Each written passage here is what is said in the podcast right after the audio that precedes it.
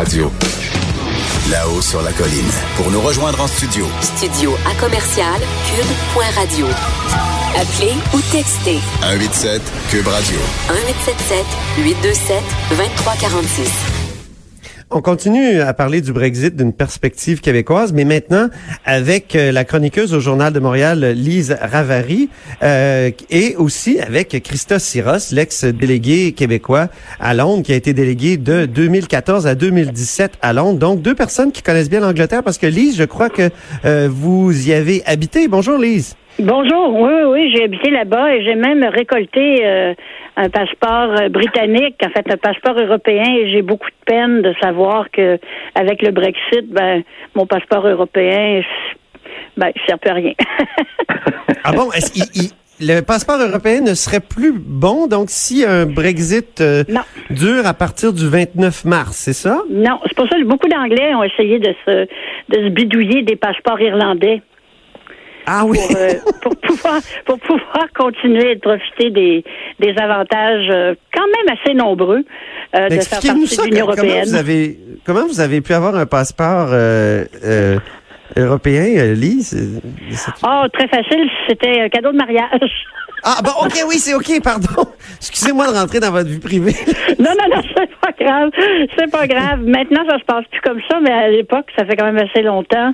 Euh, une femme qui mariait un homme anglais pouvait avoir euh, la citoyenneté, mais pas l'inverse. OK. Vous, habitez, vous avez habité hein? combien de temps? Combien de temps, euh, Lise, en Angleterre? Oh, j'ai pas été là. En fait, j'étais là plusieurs fois à des petites périodes, mais le plus long, c'était deux ans. Christa Siros, vous, vous, avez été là de 2014 à 2017. et on s'est parlé tout à l'heure en dehors des ondes. Évidemment, vous êtes vous, vous désolez de, de, de, ce débat-là. Vous, vous parlez même de folie.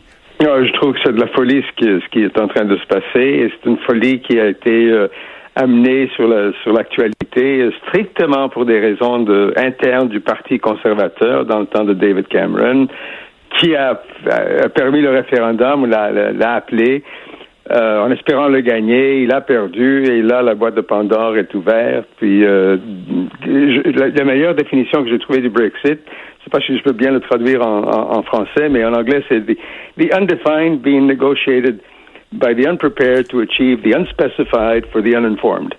Alors, Comment on peut traduire ça? Peut-être qu'il y a une C'est un contenu qui n'a jamais été défini, qui est négocié, qui a été négocié par une équipe sans préparation, pour obtenir ce qui n'est pas défini pour ceux qui ne sont pas informés.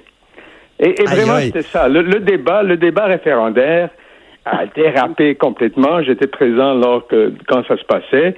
Ça se portait essentiellement sur deux choses. Euh, la question de la mobilité des personnes. On trouvait qu'il y avait trop de non-britanniques euh, en, Angleterre euh, et un sentiment de largesse ou grandeur passée de l'Empire qu'on voulait euh, ramener. Je, simplifie beaucoup, mais il y avait cette notion de Make Britain Great Again. Qui sont ces ah Européennes? oui, pour, oui, Un petit peu. pour paraphraser Trump, ben oui. Oui, exactement. même si c'était avant Trump, hein. Euh, mais c'était même Mme Thatcher à l'époque voulait faire ça. elle voulait remettre le Great dans Great Britain. Exact, exact, exact. Et c'était le sentiment, c'était qui sont ces Européennes qui vont dicter à nous, les Anglais, euh, comment comment légiférer, euh, que que ce soit le la justice européenne qui aura le dernier mot, c'est notre Parlement qui doit être souverain. Alors, le, Parlement souverain vient de décider que le résultat final de, de, tous ces deux ans et quelques de négociations euh, est à mettre à la poubelle. Mhm. Et là, on est devant euh, Mais Christophe Siros, vous qui avez euh, observé l'Angleterre, la politique anglaise, est-ce qu'il n'y avait pas des raisons objectives à l'insatisfaction à l'égard de l'Europe, euh, de, de, de, dans, de, l'insatisfaction que vous avez évoquée là, dans le Parti conservateur anglais? Moi, je ne le crois pas. Objectif, c'est, l'objectivité est très relative, hein, si je peux le dire ainsi.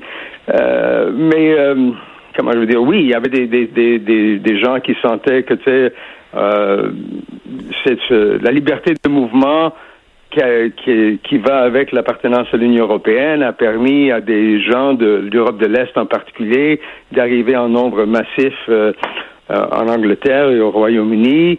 Euh, il disait que ça a ainsi mis de la pression sur les salaires vers la basse, euh, vers, la baisse, euh, et que les Anglais avaient perdu euh, des jobs, etc.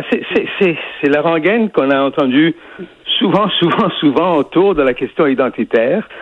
Euh, là, je sais que je... voilà. Euh, oui, oui, mais- allez-y, Ben, Christophe. il y en a mais, une mais peut-être Lise Ravary sur ça. Est-ce qu'il y avait des raisons objectives, selon vous, à, à faire? Euh, euh, ben, je pense que ben, il y avait euh, depuis très très longtemps. Moi, j'étais là, je vivais là au moment où euh, la Grande-Bretagne est entrée euh, dans ce qui était le marché commun à l'époque.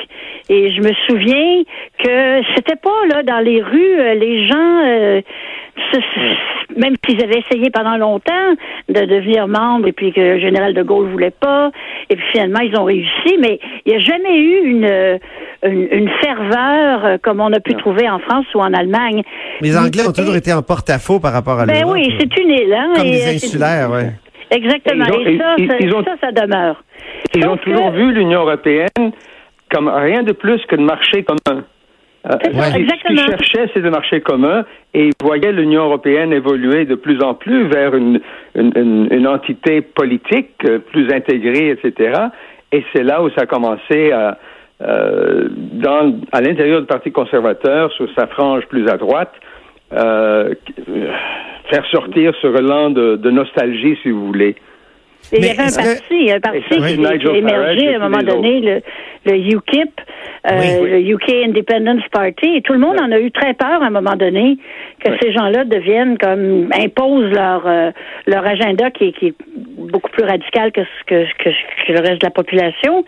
Mais ils ont eu très très peur du UKIP. Et finalement, le UKIP, en fait, ce qui est, ce qui est drôle, ce qui est tragique, c'est que tous les gros joueurs qui ont lancé la machine du Brexit, que ce soit le UKIP, que ce soit Boris Johnson, euh, David Cameron, tous ceux qui étaient là au début, il n'y en a plus un qui est en politique.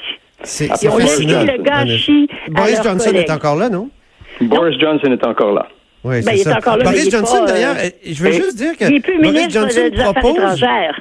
Non. Pro- Boris Bo- Johnson propose une, une solution canadienne euh, au, au Brexit. Je, je le lisais ce matin. Il dit on devrait appliquer l'AECG, donc euh, euh, l'accord de, de libre-échange entre le Canada et, et l'Europe, tout simplement pour troquer donc euh, l'appartenance à l'Europe, euh, à, à- à- euh, c'est-à-dire l'AECG à, l'appartenance à l'Europe.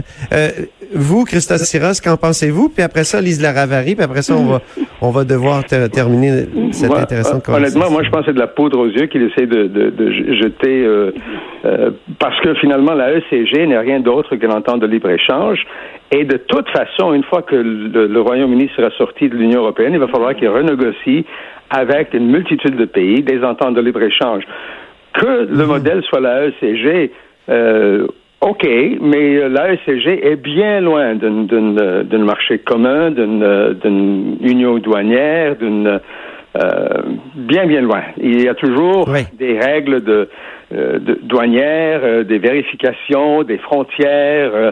donc, il le dit parce que il y a un attachement au Royaume-Uni euh, pour la notion Canada, canadienne Oui, que oui. le Canada a réussi à négocier une entente avec l'Union européenne qui peuvent utiliser comme modèle.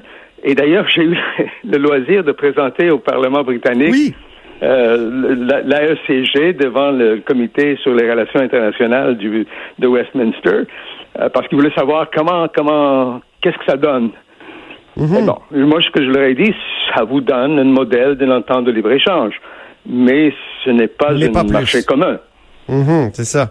Ben, si c'est ça qu'une une majorité d'Anglais euh, euh, veulent, peut-être. Euh, Lise Ravary, en terminant, parce Ce qui, qu'il ce qui est triste, c'est que les jeunes veulent rester Ouais. et ceux qui poussent vers la sortie sont ceux qui seront pas là pour refermer la porte. Ah! Bien dit, un, peu, Lise. un peu de, de géronto, euh, comment dire, phobie. Oui, un petit peu de gérontocratie, oui. C'est la gérontocratie qui fait que La cette affaire-là... Ah bon.